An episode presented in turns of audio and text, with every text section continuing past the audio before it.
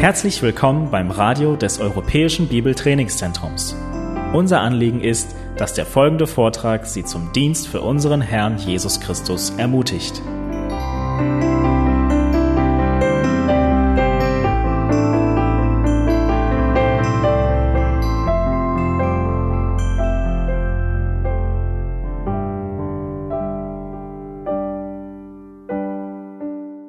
Vor einigen Jahren hatte ich Besuch von zwei Zeugen Jehovas bekommen. Ich wollte gerade raus, habe die Tür aufgemacht und da standen sie, ehe sie klingeln konnten. Und die haben gleich gemerkt, dass sie mich buchstäblich zwischen Tür und, Tür und Angel erwischt hatten und äh, hatten gefragt, ob wir, sie wiederkommen dürften. Und ich sagte, ja, wir können gerne einen Termin machen. Und wir hatten dann einen Termin gemacht und ich dachte, ich möchte mich sehr gut vorbereiten für dieses Gespräch. Und dann habe ich die alten Bücher alle rausgeholt, dass ich zur Zeit der Bibelschule hatte über Sekten. Und da fing ich an äh, zu überlegen, wie ich sie äh, ihnen klar machen kann, dass das, was sie glauben, zum, mindestens zum Teil äh, falsch ist, dass das eine Irrlehre ist. Und dann fiel es mir ein, dabei Tim, wenn das Gespräch schief läuft, dann wird es eher an deinem Fleisch liegen als an deiner mangelnden Erkenntnis. Du kennst die Wahrheit. Das Problem ist, wie wirst du das Gespräch führen? Wirst du das Gespräch in aller Liebe, um sie zu gewinnen, führen, oder wirst du versuchen, die einfach fertig zu machen? Und ich wusste, das Problem ist eher, dass ich im falschen Geist mich unterhalte mit denen. Also ich habe die Bücher zur Seite gelegt, bin auf die Knie gegangen und habe einfach gebetet, Herr, hilf mir, diese Menschen mit deiner Liebe und deiner Wahrheit zu begegnen. Und die haben, äh, wir haben den Termin für hier im Gemeindehaus äh, abgemacht und es war eiskalt draußen, das war äh, furchtbares Wetter, aber die wollten nicht reinkommen. Ich weiß nicht, ob es ihnen nicht erlaubt ist, in eine äh, andere Kirche reinzugehen, weiß ich nicht. Aber ich habe vorgeschlagen, dass wir dann zu mir fahren und äh, dort in meinem Büro das Gespräch führen. Und sie sagt, oh, das wäre nett. Äh, es war auch für mich nett. Ich wollte nicht draußen stehen, um das Gespräch zu führen. Aber wir fuhren zu mir, dann saßen wir in meinem Büro ganz gemütlich und der Herr hat sehr viel Gnade geschenkt für das Gespräch. Und die hatten äh, äh, Fragen. Nach einer gewissen Zeit haben sie gemerkt, wow, der kennt sich in der Bibel sehr gut aus. Und dann hatten sie sogar eigene Fragen die sie stellen wollten. Und die hatten sogar das, die Frage, ob das Wort Kreuz überhaupt in der Bibel vorkommt. Und dann konnte ich ihnen einige Bibelstellen zeigen, wo das der Fall ist. Und zum Ende des Gesprächs habe ich äh, denen die Hand gereicht und einer hat meine Hand in seinen beiden Händen genommen und hat gesagt, danke dir für das Gespräch. Der sagte, wir haben das Gespräch uns ganz anders vorgestellt. Zum Schluss haben sie sogar gebeichtet, dass sie Predigten von mir online gehört hatten, um sich zu vorbereiten für das Gespräch. Also, aber durch Gottes Gnade konnte ich die äh, mit Liebe und mit Wahrheit begegnen. Und äh, ich erzähle diese Geschichte, weil wir setzen heute unsere Betrachtung des ersten Korintherbriefes fort in Kapitel 8, Vers 1. Und hier sehen wir, dass es eine gewisse Streitfrage bezüglich des Gewissens gegeben hat, ob man, ob Christen Götzenopferfleisch essen dürfen oder nicht. Und offensichtlich gingen manche, die ein freies Gewissen in diesem Bereich hatten, gingen sie ähm, mit Arroganz und mit Hochmut ihren Mitchristen äh, um, äh, die diese Freiheit nicht hatten. Ihr Gewissen war, äh, Paulus sagt, die haben ein schwaches Gewissen. Das heißt, sie hatten ein sehr sensibles Gewissen in diesem Bereich. Und wir sehen hier, dass sie von Paulus einfach erfahren wollen, dürfen wir oder dürfen wir nicht. Und Paulus schreibt drei Kapitel als Antwort auf diese Frage. Und wir sehen gleich hier in Kapitel 8, Vers 1, das, was komplett durch den Abschnitt äh, betont wird nämlich die Erkenntnis bläht auf, die Liebe aber erbaut. Lass uns äh, die ersten, das erste Kapitel jetzt lesen, Kapitel 8. Was aber das Götzenopferfleisch betrifft, so wissen wir, dass wir alle Erkenntnis haben. Die Erkenntnis bläht auf, die Liebe aber erbaut. Wenn jemand meint, er habe etwas erkannt, so hat er noch nicht erkannt, wie man erkennen soll. Wenn aber jemand Gott liebt, der ist von ihm erkannt. Was nun das Essen von Götzenopferfleisch betrifft, so wissen wir, dass es keinen Götzen in der Welt gibt und dass kein Gott ist als nur einer. Denn wenn es auch sogenannte Götter gibt, im Himmel oder auf Erden, wie es ja viele Götter und viele Herren gibt, so ist doch für uns ein Gott, der Vater, von dem alle Dinge sind und wir auf ihn hin, und ein Herr, Jesus Christus, durch den alle Dinge sind und wir durch ihn. Die Erkenntnis aber ist nicht in allen, sondern manche essen es, da sie jetzt bis jetzt an den Götzen gewöhnt waren, als Götzenopferfleisch, und ihr Gewissen, da es schwach ist, wird befleckt. Speise aber macht uns nicht angenehm vor Gott, weder sind wir, wenn wir nicht essen, geringer, noch sind wir, wenn wir essen, besser. Seht aber zu, dass nicht etwa diese eure Freiheit den Schwachen zum Anstoß werde. Denn wenn jemand dich, der du Erkenntnis hast, im Götzentempel zum Tisch liegen sieht, wird nicht sein Gewissen, da er schwach ist, bestärkt werden, die Götzenopfer zu essen? Und durch deine Erkenntnis kommt der Schwache um, der Bruder, um dessen Willen Christus gestorben ist. Wenn ihr aber so gegen die Brüder sündigt und ihr schwaches Gewissen verletzt, so sündigt ihr gegen Christus. Darum, wenn eine Speise meinem Bruder Ärgernis gibt, so will ich nie und nimmer Fleisch essen, damit ich meinem Bruder kein Ärgernis gebe. Soweit der Text erstmal. Ich wollte noch mal kurz darauf eingehen, was der Anlass des Briefes ist. Paulus schreibt diesen Brief, um sie in gewissen Bereichen zu konfrontieren mit ihrer Stolz und ihrer Lieblosigkeit. Und der erste Teil des Briefes geht bis äh, Kapitel 6, wo Paulus konfrontiert äh, einige Sünden unter ihnen. Und dann ab Kapitel 7, Vers 1 behandelt er die Fragen, die sie geschrieben haben, ihm geschrieben haben. In Kapitel 7, Vers 1 lesen wir, was aber das betrifft, wovon ihr mir geschrieben habt. Und dann behandelt er das Thema bezüglich heiraten oder nicht heiraten. Und dann ab Kapitel 8, Vers 1 behandelt er diese Frage, ob sie Götzenopferfleisch essen dürfen oder nicht. Und die Antwort auf diese Frage geht bis Kapitel 11, Vers 1. Und das, deswegen will ich heute ein sogenannte Makropredigt halten über diesen gesamten Abschnitt. Das heißt, wir wollen äh, Kapitel 8, Kapitel 9, Kapitel 10 bis Kapitel 11, Vers 1 heute betrachten. Wir gehen nicht auf alle Verse detailliert ein, das kommt hoffentlich in den kommenden Sonntagen, so wie der Herr es will. Aber heute möchte ich einfach zeigen, wie der Gedankengang des Paulus äh, sich aufbaut in seiner Antwort auf diese Frage. Was ich äh, zuerst betonen möchte, ist das, was wir in Kapitel 8, Vers 1 sehen. Hier begegnet uns ein Wort oder ein Begriff, den wir äh, bereits mehrmals gesehen haben. Welches Wort ist das? Die Erkenntnis tut was? Bläht auf, dieses Aufblähen. Wenn ihr auf dem Bildschirm jetzt achtet, seht ihr, dass Paulus dieses Wort mehrmals in 1. Korintherbrief verwendet und einmal in den Kolosserbrief. Und in 1. Korinther 4, Vers 6 lesen wir, dies aber, Brüder, habe ich auf mich und Paulus bezogen um euretwillen, damit ihr an uns lernt, nicht über das hinaus zu denken, was geschrieben ist, damit ihr euch nicht aufbläht für den einen gegen den anderen.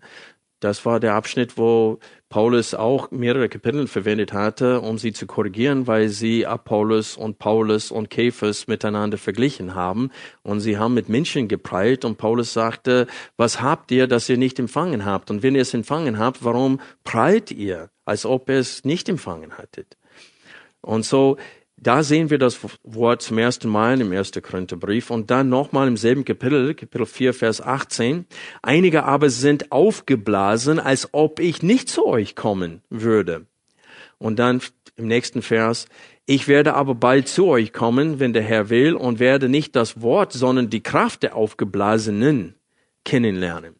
Und so Paulus äh, in dem ersten Hauptabschnitt wirft ihnen vor, dass sie aufgeblasen sind, die sind hochmutig und arrogant. Und dann in Kapitel 5, Vers 2 geht es weiter und er sagt, und ihr seid aufgeblasen und habt nicht etwa Leid getragen, damit der, der diese Tat Begangenheit aus eurer Mitte entfernt wurde. Die haben sich geweigert, die Gemeindezucht auszuüben in einem gewissen Fall. Und Paulus sagt, ihr habt euch Jesus gegenüber, der, der das Haupt der Gemeinde ist, äh, äh, erhoben und ihr seid aufgeblasen Jesus gegenüber, weil ihr das sein Gebot bezüglich der Sünde in der Gemeinde nicht hält. Und dann hier in Kapitel 8, Vers 1 haben wir das, was aber das Götzenopferfleisch betrifft, so wissen wir, dass wir alle Erkenntnis haben. Die Erkenntnis bläht auf, die Liebe aber erbaut oder baut auf. Und dann nochmal in Kapitel 13, Vers 4, ihr kennt es, die Liebe ist langmütig, die Liebe ist gütig, sie neidet nicht, die Liebe tut nicht groß, sie bläht sich nicht auf. Und wir sehen hier auch in 1. Korinther 13, wo Paulus das Thema, das sind auch drei Kapitel, Kapitel 12, 13 und 14, behandelt er ihre Frage bezüglich Geistesgaben. Und er sagt, ihr, ist, ist es egal, welche Geistesgabe ihr habt oder wie viel Erkenntnis ihr habt. Wenn ihr die Liebe nicht habt, seid ihr nichts. Und so, wir sehen, dass das Problem geht komplett durch diesen Brief, egal welches Problem Paulus behandelt, egal welche Frage Paulus behandelt, Stolz ist das Problem dahinter. Und das müssen wir heute zum Herz nehmen, weil es war den Christen da in Korinth nicht deutlich, dass sie ein Problem mit Stolz hatten. Diese dieser Hochmut war zum Teil versteckt. Sie fühlten sich im Recht in gewissen Dingen, auch wo es dann ähm, sogar zwischen Gläubigen Rechtsstreit gegeben hatte. Paulus sagte, lasst euch lieber übervorteilen, als dass ihr diese Sache vor den Ungläubigen trägt. Und so wir sehen, dass obwohl Paulus eine längere Zeit in ihrer Mitte war und am Wort gedient hat und Apollos hat eine längere Zeit da auch am Wort gedient und sie hatten viel Erkenntnis. Das steht gleich am Anfang. Paulus sagte, ihr habt alle Erkenntnis. In Kapitel 1, glaube ich, Vers 4 steht das. Und so, es mangelte nicht an Erkenntnis, sondern an was? Liebe. An Liebe. Und das ist auch in diesem Fall. Hier geht es um, ein, um eine Gewissensfrage und Paulus antwortet mit, die Liebe baut auf, aber die Erkenntnis bläht auf. Und wir sehen das auch. Wenn ein Mensch anfängt zu studieren, ist er demütig, der weiß, was er nicht weiß, und dann äh, steht er vor einem Berg und irgendwann mal schafft er es und dann äh, kriegt er sein Diplom und dann ist er froh und dann irgendwann mal siehst du, der ist langsam ein bisschen, man sagt, eingebildet.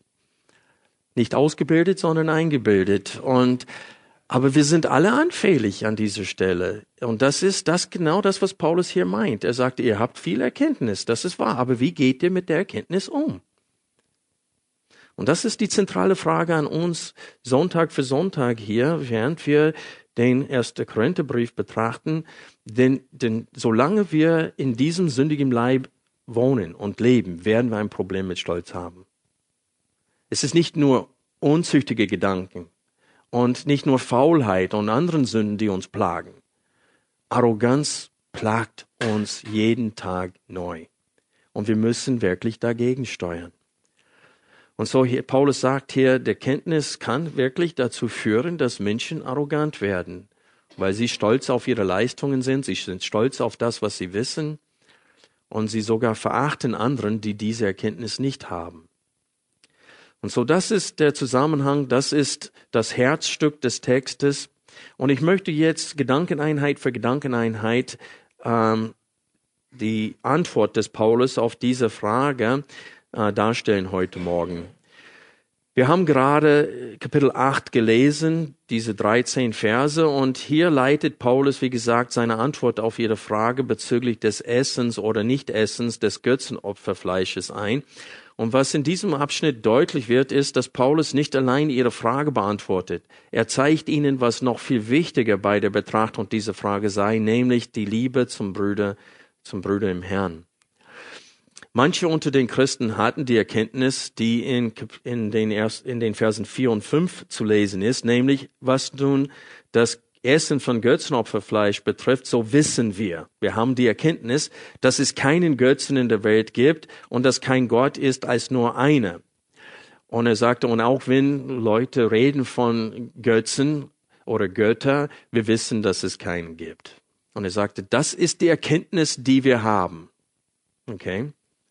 Und so er sagte, manche unter den Christen hatten diese Erkenntnis und hatten kein Problem deswegen mit dem Essen vom Fleisch, das den Götzen geopfert wurde oder im Namen von einem Götzen geschlachtet wurde. Aber laut Vers 7 hatten nicht alle diese Erkenntnis bezüglich äh, oder beziehungsweise, da sie so frisch in dem System der Verehrung von den Götzen waren und frisch bekehrt waren, das war für ihnen immer noch sehr real. Und die dachten, Mensch, das, das Leben habe ich jetzt verlassen.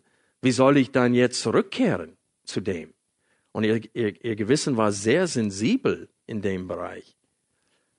Und so Paulus betont, dass wenn einer mit einem freien Gewissen seine Freiheit missbraucht, kann es dazu führen, dass ein Bruder im Herrn gegen sein Gewissen handelt und dabei sündigt. Und Paulus hat in dem Römerbrief geschrieben, alles, was nicht im Glauben geschieht, ist Sünde. Das heißt, selbst wenn zum Beispiel das Trinken von einem Bier keine Sünde ist, und ich bin davon überzeugt, dass es keine Sünde ist, aber wenn dein Gewissen sagt dir, dass es eine Sünde ist, dann für dich ist es eine Sünde. Du darfst es nicht trinken. Und das ist das Paulus, was Paulus hier meint. Das war wenn du ein schwaches Gewissen hast und ein sensibles Gewissen hast und du weißt nicht, ob du das darfst oder nicht, und du es trotzdem tust, auch wenn es keine Sünde ist, ist es in dem Fall eine Sünde, weil du es nicht vor Gott im Glauben tust.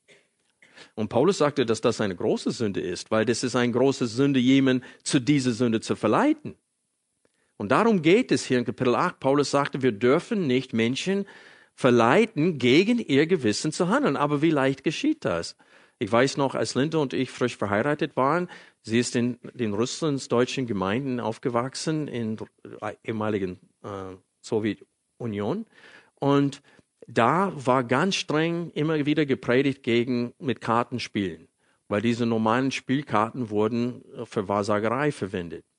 Und als wir frisch verheiratet waren, wollte ich mit Karten spielen und sie, was ist das? Und dann dachte ich, oh, Entschuldigung, ich wusste nicht, dass das für dich ein Problem ist. Äh, Karten weggeworfen. Also der Punkt ist, ist, ich wollte nicht, dass Linde gegen ihr Gewissen handelt, indem sie Karten mit mir dann spielt. Irgendwann mal kam sie von sich aus zu der Erkenntnis, dass es okay ist. Aber der, der Punkt ist, ist, dass das ist nur eine kleine Illustration von dem, wovon Paulus hier redet. Es wäre für Linde damals eine Sünde gewesen, wenn sie gegen ihr Gewissen mit Karten gespielt hätte. Und wie leicht hätte ich sagen können, ach, sei nicht so gesetzlich, was soll das? Und ich hätte sie wirklich unter Druck setzen können als Ehemann, dass sie gegen ihr Gewissen handelt. Und das wäre Sünde. Von mir und dann auch von ihr. Und so, das ist das, was Paulus hier klar und deutlich in Kapitel 8 sagt. Was viele aber nicht wahrnehmen ist, dass seine Antwort auf diese Frage geht weiter in Kapitel 9. Ähm, wir sehen das anhand von mehrerer Hinweise in diesem gesamten Abschnitt. Aber wenn wir achten auf, äh, auf Vers 13, was lesen wir hier in Kapitel 8? Darum, wenn eine Speise meinem Bruder Ärgernis gibt, so will ich nie und nimmer mehr Fleisch essen, damit ich meinem Bruder kein Ärgernis gebe. So Paulus endet das Kapitel, indem er von seiner innerlichen Überzeugung spricht. Und er sagte, hier ist, wie ich persönlich selber mit dieser Situation umgehe. Und das leitet Kapitel 9 ein. Und in Kapitel 9 spricht Paulus von sich selbst als Vorbild für die Gläubigen und sagt, ihr sollt mich nachahmen. Ihr sollt genauso mit dieser Situation umgehen, wie ich in anderen Bereichen mit Geschwistern im Herrn umgehe oder auch mit Ungläubigen umgehe, damit sie gerettet werden. Und so ganze Kapitel 9 ist nur eine Illustration. Im gesamten Kapitel 9 zeigt Paulus ihnen, wie er mit dieser Situation umgeht. Und viele denken, dass ein neues Thema hier äh, begonnen wird, nämlich, dass Aposteln und Pastoren finanzielle Unterstützung würdig sind, aber das ist nicht seine Absicht hier. Natürlich kann der Text verwendet werden, um zu, zu zeigen, dass finanzielle Unterstützung von Pastoren äh, sein soll, dass das der Wille Gottes ist. Aber das ist nicht seine Absicht hier. Er spricht von dem, was ihm zusteht und dass er freiwillig darauf verzichtet, damit mehr Menschen zum Glauben kommen. So, ich will ein paar Hinweise mit euch betrachten, dass Paulus sich selbst als Illustration, als positives, äh, als positive Illustration verwendet hier für das, wozu er sie auffordert in äh, Kapitel 8. Erstens, in Kapitel 8, Vers 13, wie gesagt, leitet Paulus rüber, indem er sich selbst als Beispiel das und, und dasteht und uns sagt, dass er ähm, würde lieber persönlich nie wieder Fleisch, Fleisch essen, als das, als wenn er, als dass jemand verleitet wird dadurch. Und zweitens äh, haben wir den Hinweis dafür, dass Paulus hier sich selbst als Vorbild verwendet äh, indem wir das Schlusswort des Gesamtabschnittes betrachten. Schlag bitte Kapitel 10 auf. Wir lesen ab Vers 31.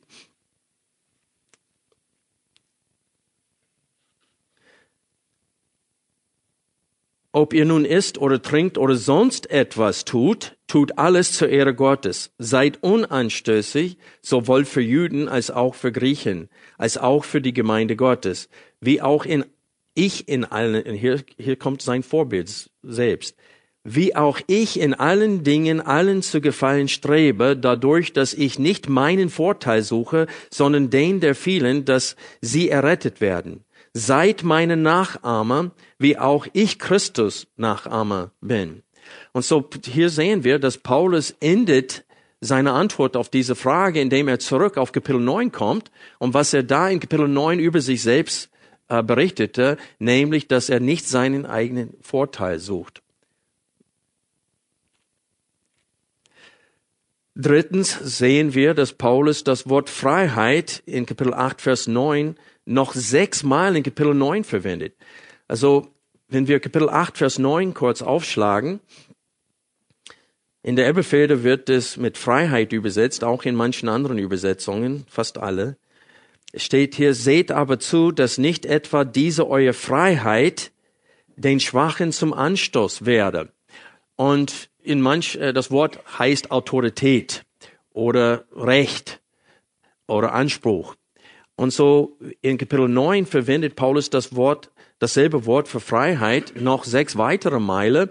Das, äh, die kommen zum Beispiel in, ähm, wo er sagt, haben wir nicht das Recht, äh, Vers 4, haben wir etwa kein Recht, da ist das Wort, zu essen und zu trinken, haben wir etwa kein Recht, eine Schwester als Frau mitzunehmen, wie die übrigen Apostel? Und Paulus fragt immer wieder hier, sind wir nicht dazu berechtigt? Haben wir nicht das Recht? Haben wir nicht die Freiheit, das und das zu tun? Und was Paulus als Hauptbeispiel hier verwendet, ist die finanzielle Unterstützung. Und er sagte, habe ich nicht die Freiheit, finanzielle Unterstützung zu verlangen als Apostel Jesu Christi? Und er meint, durchaus habe ich die Freiheit, aber ich verzichte darauf. Und darin ist Paulus uns allen auch heute ein Vorbild. Ihm steht etwas zu, aber er verzichtet freiwillig darauf für anderen. Und das war nicht einfach. Der musste deswegen hart arbeiten mit den eigenen Händen als Zeltmacher. Und so wir sehen hier, äh, auch wenn wir Kapitel 9, Vers 1 mit Vers 19 betrachten, sehen wir, dass wir immer noch bei diesem Thema Freiheit, dass wir unsere Freiheit in Christus nicht missbrauchen dürfen und dadurch ein Ärgernis für anderen zu sein. Ich vergleiche bitte Kapitel 9, Vers 1 mit Kapitel 9, Vers 19.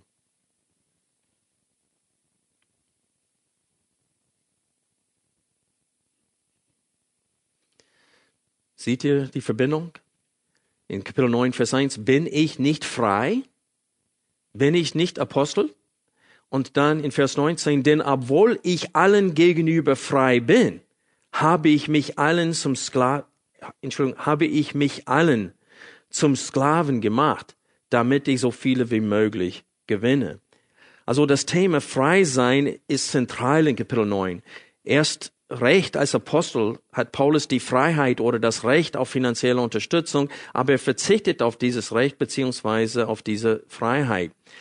Also 1. Korinther 9 ist nichts anderes als nur eine Illustration für wie Sie jetzt in dem aktuellen Fall mit Ihren Brüdern umgehen sollen bezüglich des Essens von Götzenopferfleisch. Und wir sehen noch, wenn wir äh, Kapitel 9, Vers 22 uns anschauen, dann sehen wir eine vierte Verbindung zurück zu Kapitel 8, nämlich durch das Wort schwach oder schwachen. Wir lesen in Kapitel 9, Vers 22, den Schwachen bin ich ein Schwacher geworden, damit ich die Schwachen gewinne. Ich bin allen alles geworden, damit ich auf alle Weise einige rette. Und wenn wir auf den Bildschirm jetzt gucken oder achten, da seht ihr aus Kapitel 8, die Verse 7 bis 13, wie oft das Wort schwach beziehungsweise den Schwachen vorkommt. Seht ihr das? Und das ist, was Paulus meint in Kapitel 9, Vers 22, wenn er sagt, den Schwachen bin ich ein Schwacher geworden. Das heißt, ich lebe nach dem Gewissen der Schwachen, wenn ich unter den Schwachen bin, damit ich selbst kein Anstoß für sie sein werde. Das war auch bei uns auf den Philippinen. Da ist es absolut tabu, unter den Christen Alkohol zu trinken. Also haben wir in den zwei Jahren, äh, wo wir als Missionaren dort gedient haben, kein Alkohol getrunken. Das war für uns tabu, weil es dort tabu war für die Christen. Und es, es war nicht unsere Mission im Leben, den Philippinen Christen äh, davon zu überzeugen, dass sie so viel Alkohol trinken können, wie sie verkraften können, ohne dabei besoffen zu werden. Äh, das war nicht unser Anlass. Das war auch nicht der Grund, warum wir da waren. Und so, Paulus sagte, unter denen, die ein schwaches Gewissen haben, bin ich wie einer, der selbst ein schwaches Gewissen hat. Ich halte mich an ihre Regeln, wenn ich unter ihnen bin. Und das ist äh, vorbildlich. Das, das bedeutet, dass Paulus nicht auf seine Rechte pocht. Er sagte, ich poche nicht auf meine Rechte. Ich habe mehr Freiheit als ihr. Ich bin Apostel Jesu Christi aber ich mache keinen Gebrauch davon. Im Gegenteil sagte, ich bin Sklaven allen anderen geworden. Paulus betrachtet sich nicht als Apostel, sondern als Sklave der anderen Menschen. Und er tritt auf, um ihnen zu dienen. Er ist für sie da, nicht die für ihn da. Also man, wir müssen staunen über diese Einstellung. Und Paulus kann mit aller Freimütigkeit sich selbst ihnen empfehlen als Vorbild in diese Sache. Als einer, der auf seine Rechte verzichtet. Und er vergleicht sich sogar mit Christus in Kapitel 11, Vers 1. Seid meine Nachahmer, wie auch ich Christi Nachahmer bin. Und Christus ist nicht gekommen, um bedient zu werden. Das hat Jesus selber gesagt. Ich bin nicht gekommen, um bedient zu werden, sondern um zu dienen und um mein Leben als Opfer für die Menschen zu geben. Und diese Einstellung fehlt uns allen häufig. In der Ehe, in unserem Umgang mit unseren Kindern. Also vor allem zu Hause treten wir meistens nicht so auf, wie Paulus es von uns hier verlangt innerhalb der Gemeinde. Aber unsere Familie gehört, wenn sie gläubig sind, gehören sie zum Leib. Und die, die nicht gläubig sind, sollen irgendwann mal gläubig werden. Und wie soll das geschehen, wenn wir nicht selbst Diener zu Hause sind und die Bedürfnisse anderen mehr achten, höher achten als unsere eigenen. Also wir bilden uns so häufig ein, dass wir gute Christen sind, weil unsere Erkenntnis immer am Steigen ist. Wir lesen mehr Bücher, wir gehen zur Bibelschule und ich, ich muss euch sagen, manche Bibelschulen, dass die Menschen waren vorher mehr brauchbar als nachher. Ganz ehrlich. Und das liegt nicht immer an die Le Lehre dort. Das ist nur, die nehmen, sie lernen, lernen, lernen, lernen, lernen und zum Teil, äh, ich, ich versuche das so zu illustrieren. In der Bibelschule nimmt man das Wort auf, wie wenn du versuchen würdest, aus einem Hydranten Wasser zu trinken. Wenn das Ding aufgemacht wird, ihr wisst, wie das Wasser da rausschießt und dann versuch mal einen Schluck da zu nehmen, es pustet dir den Kinn weg. Ähm, Aber der, der Punkt ist, ist, dass so kommt das Wissen auf der Bibelschule auf einem zu. Und man hat Hausaufgaben, man muss diese Hausaufgaben erledigen. Und es ist egal, ob du das verdauen kannst und anwenden kannst. Hauptsache kannst du die Arbeit einreichen pünktlich und hoffentlich eine Eins dafür bekommen. Und und dann irgendwann mal ist die Bibel nur ein Textbuch für dich und du betrübst dich, dein Erkenntnis steigt, steigt, steigt, steigt, steigt, aber du setzt das alles nicht um und du gewöhnst dich an diesem Zustand. Und das ist das Problem mit unseren Prüfsystemen in der Bibelschule. In den Bibelschulen, man wird geprüft anhand von, ob man das aufschreiben kann, was man gelernt bekommen hatte. Das heißt eine schriftliche Prüfung. Aber diese schriftliche Prüfung zählt Gott, vor Gott gar nichts. Absolut null. Denn wir lesen in Kapitel 8, Vers 3, wenn aber jemand Gott liebt, der ist von ihm erkannt. Das heißt, Gott schenkt Menschen Anerkennung, die ihn lieben. Und Gott sagt, Jesus sagte, wenn ihr mich liebt, werdet ihr was? Meine Gebote halten. Und was war sein Hauptgebot? Liebt einander. Also wer die Erkenntnis hat und fähig ist in der Urschrift, im Griechischen, Hebräischen, Latein, Französisch und, und, und, und, und Kirchengeschichte gemeistert hat und alles Mögliche, und ein absolut Gelehrter geworden ist, der Mensch, der frisch bekehrt ist, nur Johannes 3,16 kennt, ist Gott wohlgefälliger, wenn er demütig vor Gott wandelt und in, in aller Liebe seinen Nächsten dient, als der Gelehrte, der so viel weiß. Das ist, was Paulus meint hier in 8 Vers 3. Wenn es steht, der ist vor Gott anerkannt, der liebt, der Gott liebt und seine Liebe zu Gott praktisch im Alltag zum Ausdruck bringt, indem er anderen dient.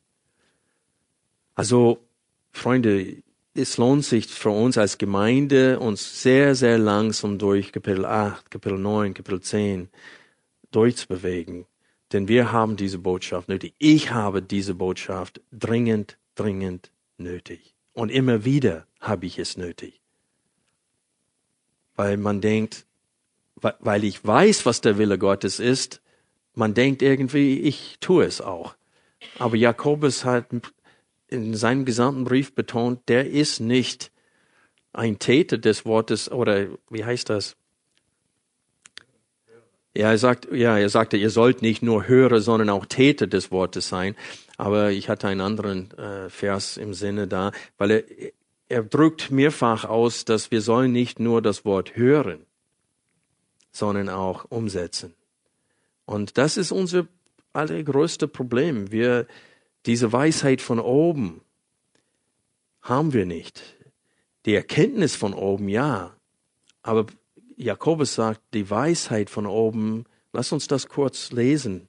Jakobus Kapitel 3.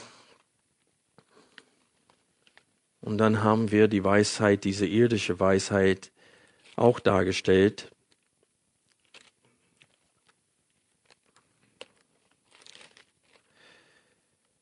Jakobus Kapitel 3, ich lese ab Vers 13. Wer ist weise und verständig unter euch? Er zeige aus dem guten Wandel seine Werke in Sanftmut der Weisheit. Das heißt, wer wirklich weise und verständig, wer wirklich geistlich unter euch ist, der soll es unter Beweis stellen. Durch sein Wandel. Und dann Vers 14, wenn ihr aber bittere Eifersucht und Eigennütze in eurem Herzen habt, so rühmt euch nicht und lügt nicht gegen die Wahrheit. Dies ist nicht die Weisheit, die von oben herabkommt, sondern eine irdische, sinnliche, teuflische. Denn wo Eifersucht und Eigennütz ist, da ist Zerrüttung und jede schlechte Tat. Die Weisheit von oben aber ist erstens rein, sodann friedvoll, milde, folgsam, voller Barmherzigkeit und gute Früchte, unparteiisch, ungeheuchelt. Die Frucht der Gerechtigkeit aber wird in Frieden denen gesät, die Frieden stiften. Und dann geht er weiter ab Kapitel 4 und beschreibt, wie hässlich die Liebe zur Welt ist und die, diese irdische Weisheit ist. Und wir sehen hier, dass Paulus ihnen sagt, Freunde, ihr wollt ein Ja oder Nein Antwort von mir bekommen, ihr bekommt sie nicht. Er beantwortet die Frage schon. Aber er sagt ihnen hier, nimm mich zum Vorbild. Ich, ich tue täglich das, was ich von euch jetzt fordere in dieser Sache. Und so, wenn wir dann die letzten vier Verse von ähm, Kapitel 9 lesen, wisst ihr nicht, dass die, welche in der Rennbahn laufen, zwar alle laufen, aber einer den Preis empfängt, lauft so, dass ihr ihn erlangt.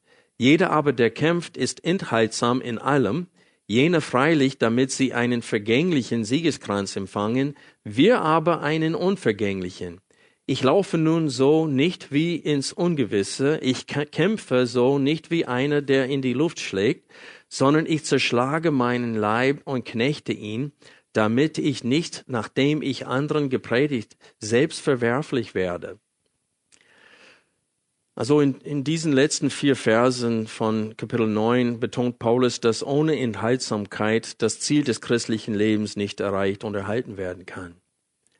Er sagt, Paulus sagt, Freunde, ich habe ganz klare Ziele in Christus und ich, ich nehme mein Fleisch und die Begierden des Fleisches, die das verhindern will, dass ich Gott gehorche und dass ich anderen Menschen höher achte, als ich mich selbst achte. Ich nehme das Problem ernst in meinem Leben und ich kämpfe bewusst und aktiv dagegen. Und so auch diese vier Verse ist Teil seiner Antwort auf die Frage, dürfen wir Götzenopferfleisch essen oder nicht?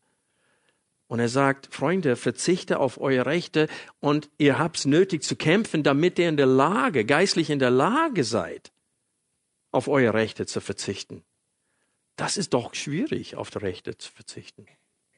Und das fängt schon ganz klein an. Du siehst, dass Kinder, ein Kind reißt ein Spielzeug aus der Hand von einem anderen Kind und sagt, meins. Und dann als Eltern kommen wir und versuchen, diesen Streit zu beschlichten und meistens stellen wir die Frage, okay, wer hat es zuerst? Aber das ist nicht das, das ist nicht die Lösung.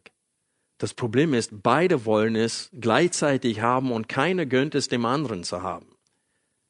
Und da muss man mit diesem Problem umgehen und dieses Problem behandeln. Und das Problem geht nicht weg mit 10, mit 15, mit 20, mit 80. Das Problem bleibt bei uns. Wenn wir was haben wollen, dann wollen wir es auch haben. Und wehe anderen, wenn sie uns im Wege stehen. Und wir würden es nicht so krass ausdrücken, aber in der Praxis ist es so. Man braucht also, wenn eine Familie nur einen Toilettenraum hat, und fünf, sechs, sieben Kinder hat, dann weiß man, wovon ich rede. Alle wollen die Toilette haben und benutzen und dann stehen sie außerhalb der Tür und klopfen an der Tür und schreien und dann fragst du das Eltern, was ist denn los? Ja, der nimmt bewusst so viel Zeit, der macht das absichtlich. Und das ist, das Problem ist alltäglich was Paulus hier anspricht, das bezieht sich nicht nur auf diese Frage, sondern auf allen anderen Bereichen des christlichen Lebens. Und deswegen sagt Paulus am Ende seiner Antwort auf diese Frage, Kapitel 10, Vers 31, ob er isst oder trinkt oder sonst was tut, tut alles zur Ehre Gottes. Und so er erweitert seine Antwort auf diese Frage auf alles indem er sagt, ist es nicht nur, ob ihr isst oder trinkt, das, was den Götzen geopfert wurde, sondern egal, was ihr tut, tut es zur Ehre Gottes.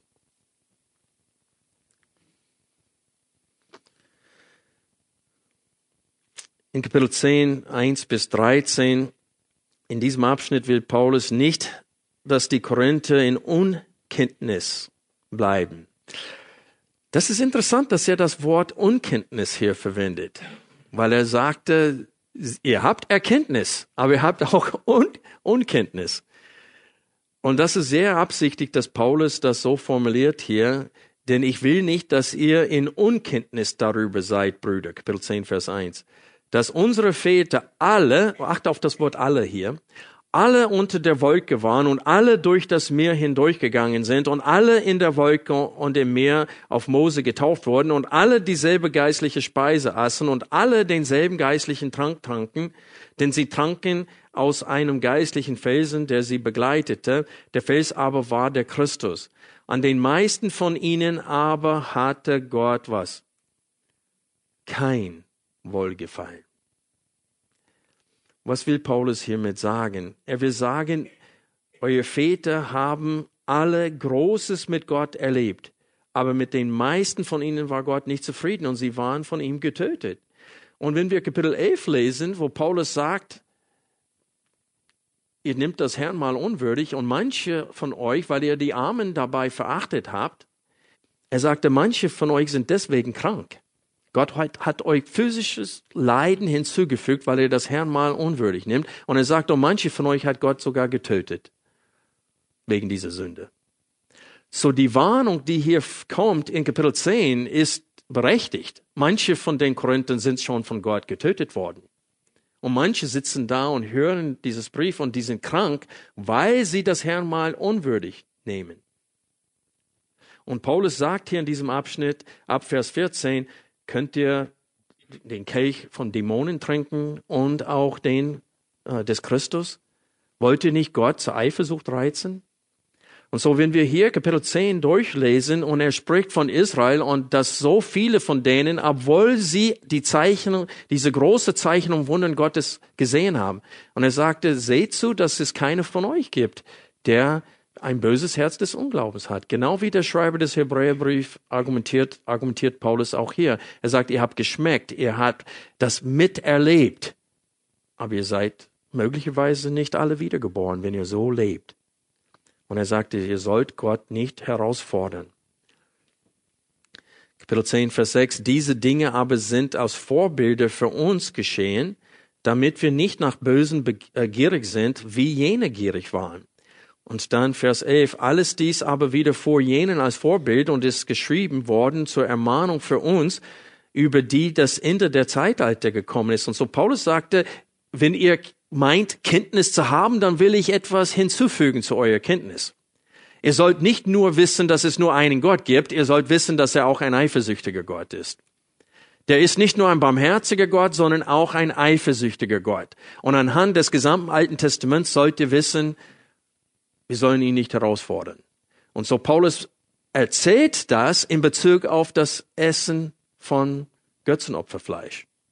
Und er sagte, wollt ihr wirklich in den Tempel hineingehen, euch hinsetzen, auch wenn das keine Götter sind in Wirklichkeit? Wollt ihr wirklich dahin gehen und Gott herausfordern dadurch? Er sagte, die, seid vorsichtig, wie ihr eure Freiheit verwendet. Denn durch, dann, nur weil etwas nicht direkt verboten wird in der Schrift, heißt nicht, dass es nützlich ist. Es heißt auch nicht, dass es ähm, äh, erbaulich ist. Und so Paulus fängt hier in Kapitel 10 an, eine große Warnung ihnen zu geben. Und in Römer 14, das ist eine Parallelstelle, wo es darum ging, dass manche den Sabbattag, Sabbattag höher gesehen hatten als alle anderen Tage und manche haben jeden Tag gleich gesehen. Äh, und es ging auch da um Fleisch essen oder nicht essen. Und Paulus sagt da, seid vorsichtig, was du mit deinem Gewissen für gut heißt. Und das ist genau das, was er hier auch sagt. Seid vorsichtig, was du dir gönnst in deiner Freiheit. Denn Gott könnte es als Götzendienst empfinden.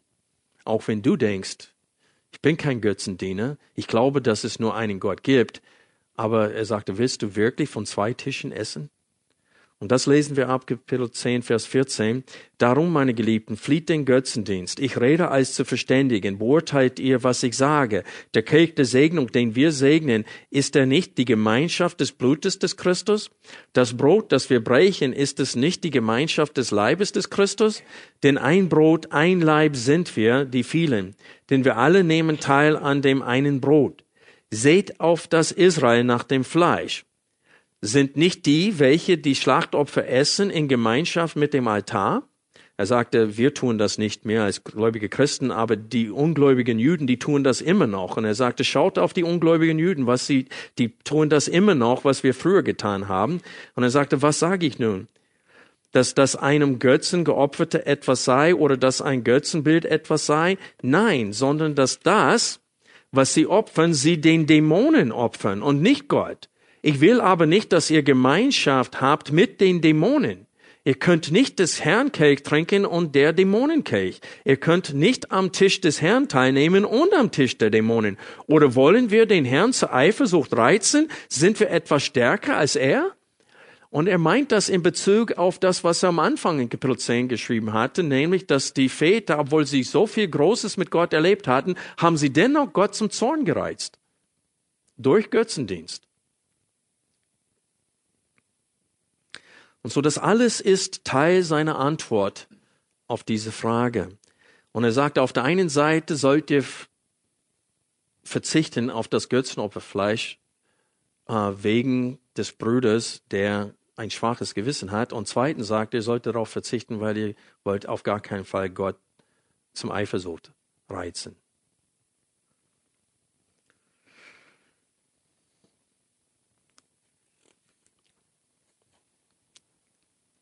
In Kapitel 10, ab Vers 23 bis Kapitel 11, Vers 1, wir haben diesen Abschnitt oder ein Teil dieses, einen Teil dieses Abschnitts mehrmals gelesen.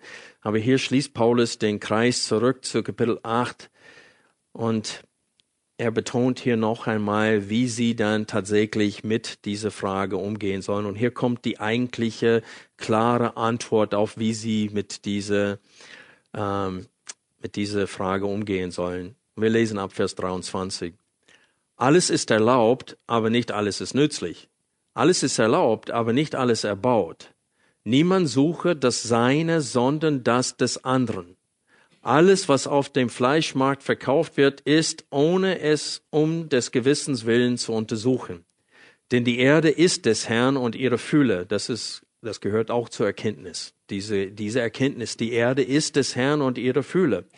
Wenn jemand von den Ungläubigen euch einlädt und ihr wollt hingehen, so ist alles, was euch vorgesetzt wird, ohne es um des Gewissens willen zu untersuchen. Was heißt das? Ihr sollt nicht fragen, ist das Götzenopferfleisch oder nicht? Ihr sollt nichts fragen, sagt Paulus. Ist, was euch vorgesetzt wird, Punkt.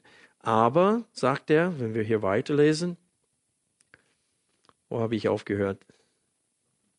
28. Wenn aber jemand zu euch sagt, dies ist Opferfleisch, so esst nicht. Um jenes Willen, der es anzeigt, und um des Gewissens willen. Ich meine aber nicht das eigene Gewissen, sondern das des anderen. Und hier meint Paulus, um seines Gewissens willen. Der ist ein Ungläubiger und er denkt, dass es falsch ist für dich, das zu tun und vielleicht ist das seine Prüfung. Dann sollst du sagen, okay, um wegen seines Gewissens verzichte ich drauf. So hier sehen wir nicht nur wegen des Brüders mit dem Herrn, sondern wegen des Ungläubigen sollen wir vorsichtig sein, was wir uns erlauben an Freiheiten. Es ist zwar alles uns erlaubt, was nicht direkt im Gotteswort verboten ist, aber nicht alles, was uns erlaubt ist, ist nützlich für uns. Und nicht alles, was uns erlaubt ist, ist nützlich für andere. Es baut nicht. Es kann sogar niederreißen. Und deswegen müssen wir vorsichtig sein in diesen Bereichen, was wir uns gönnen. Wir sagen das öfters, oh, das gönne ich mir. Ist auch okay, wenn du ein freies Gewissen in dem Bereich hast. Aber du musst vorsichtig sein mit deiner Freiheit, will Paulus sagen hier. Und so seine Antwort geht weiter hier. Der, der gibt einfach praktische Regeln. Wenn in diesem Fall macht das, in diesem Fall macht das, in diesem Fall macht das. Und er sagt ihnen, wie sie mit, der, mit dieser Frage umgehen sollen, nicht nur unter Geschwistern, sondern auch innerhalb der Gesellschaft. Und dann lesen wir weiter ab Vers 30, wenn ich mit Danksagung teilnehme, warum werde ich geschmäht für das, wofür ich Dank sage? Und was er meint ist, äh, ich habe vergessen, die zweite Hälfte von Vers 29 mitzulesen, aber er sagte, ich, er sagte, wegen des Gewissens des anderen, nicht wegen deines Gewissens. Dein Gewissen ist rein und du sollst nicht es zulassen, dass anderen dir vorschreiben, wie dein Gewissen auszusehen hat. Paulus sagte, das, das gönne ich den anderen nicht wiederum, dass sie mir sagen, was mein Gewissen mir erlaubt oder nicht. Er sagte, wir stehen oder fallen vor Gott im, im eigenen Gewissen. Und er sagte, anderen schreiben mir nicht vor, was ich im Bereich Gewissen haben soll. Aber dann kommt das Schlusswort, dass wir wirklich Sonntag für Sonntag in den kommenden Sonntagen immer wieder uns anschauen wollen. Es ist absolut zentral zu unserem Leben als Christen. Ob ihr nun isst oder trinkt oder sonst etwas tut, tut alles zur Ehre Gottes. Und das muss ein Leitvers für uns alle sein. Also wenn ihr wirklich dazu tendiert, einzelne Versen aus der Schrift draufzunehmen und an der Wand tue, dann tue diesen Vers an der Wand, also an die Wand. Da, also dieser Vers ist so kostbar und es ist zusammenhangslos. Also du kannst diesen Vers zitieren zusammenhangslos. Das heißt, du weißt, egal in welchem Zusammenhang das gesagt wird, passt es. Egal was ihr tut, sorgt dafür, dass Gott Freude daran hat. Ich denke an dieser Stelle an diese, kennt ihr diese kleine Armband, wo es steht www, what would äh, Jesus do? Das heißt, WWJD, okay, was würde Jesus tun?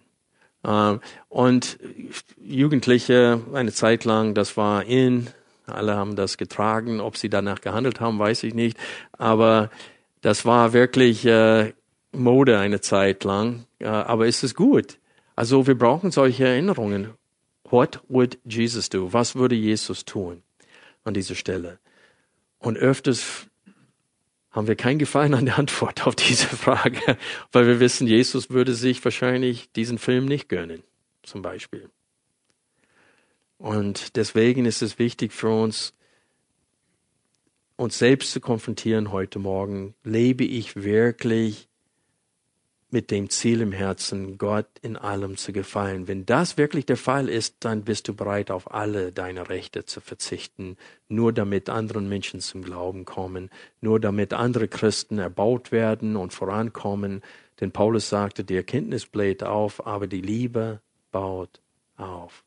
Und das muss wirklich unser Ziel sein. Und dann werden alle unsere zwischenmenschlichen Beziehungen in Ordnung sein. Paulus schrieb in Römer 12, solange es an euch liegt, lebt in Frieden mit allen Menschen.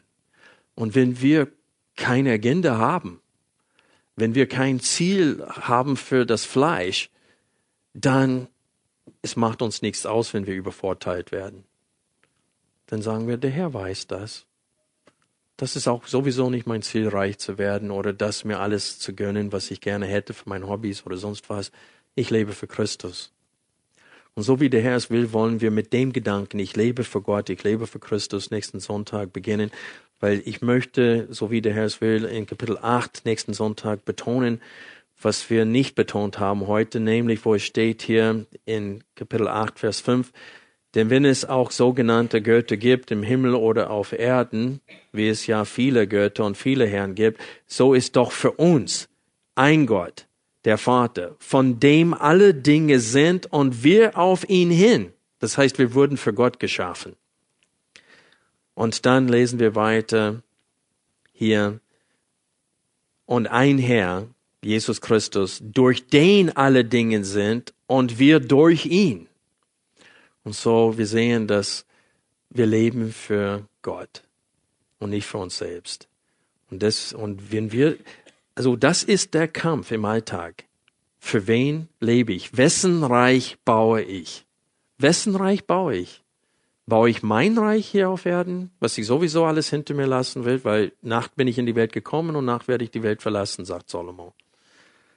Oder lebe ich für Christus und Jesus hat gesagt, sammelt euch Schätze im Himmel, nicht hier auf Erden.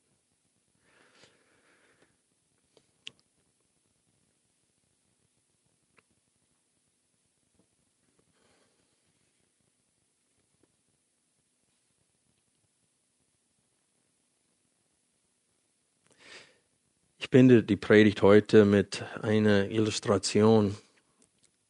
Es ist eine wahre Geschichte. Ein Freund von mir, der ist Pastor und wir schätzen einander sehr und genießen die Gemeinschaft. Wir haben auch die gleiche Gesinnung in fast allen Sachen. Aber der hat mir einmal ein Video gezeigt, woran ich kein Gefallen hatte irgendwelche Christen, die sehr viel Erkenntnis haben und die, die sind wirklich gesund in der Lehre, die dachten, es wäre lustig, wenn sie ein, ein Video machen würden von Joel Olstein. Ich weiß nicht, ob ihr ihn kennt. Das ist, ich würde ihn als Irrlehrer bezeichnen. Der hat so viele Menschen folgen ihm in Amerika. Der ist so eine mega Kirche mit Tausenden von Menschen kommen Sonntag für Sonntag und er predigt nur positive Sachen.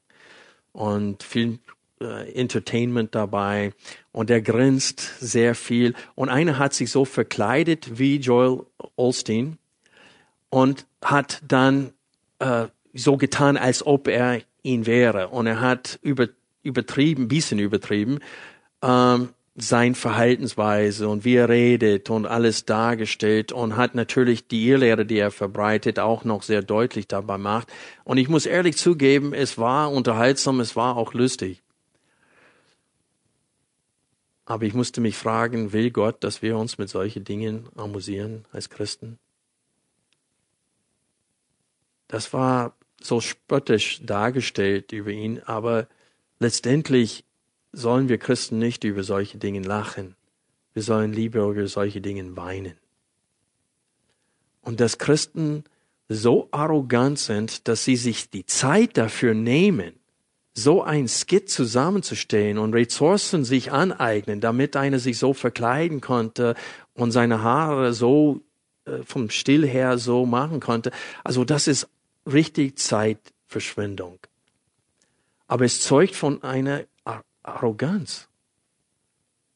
Und ich muss ehrlich sagen, ich war auf einer Hirtenkonferenz, wo über 3000 Pastoren dabei waren und fast jeder Redner fühlte sich verpflichtet, irgendwelche Scherze oder Witze sich zu erlauben über anderen Christen, die nicht gleichgesinnt sind.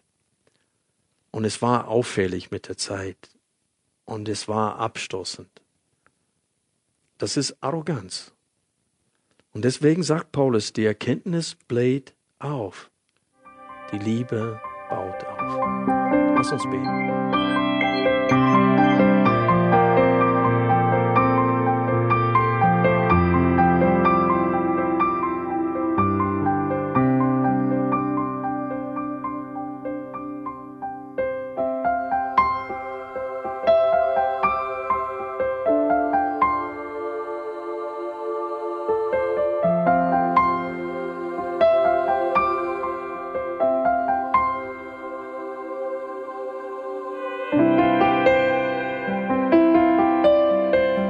Radio Neue Hoffnung ist frei und ohne Werbung nur aufgrund Ihrer Spenden möglich. Wenn Sie weitere Informationen dazu finden möchten, wie Sie Radio Neue Hoffnung unterstützen können, besuchen Sie die Webseite www.rnh.de.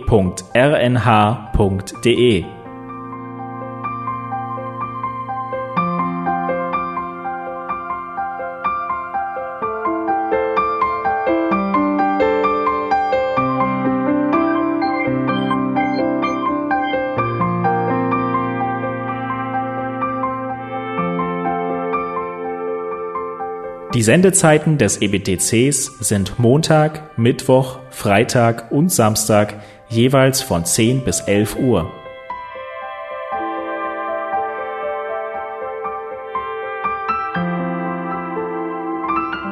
Sie finden uns im Internet unter www.ebtc.org. Eine E-Mail können Sie uns senden an radio.ebtc.org. Telefonisch erreichen Sie uns unter 0049 3060 988 610. Unsere Postanschrift lautet an der Schillingbrücke 4 in 10243 Berlin, Deutschland.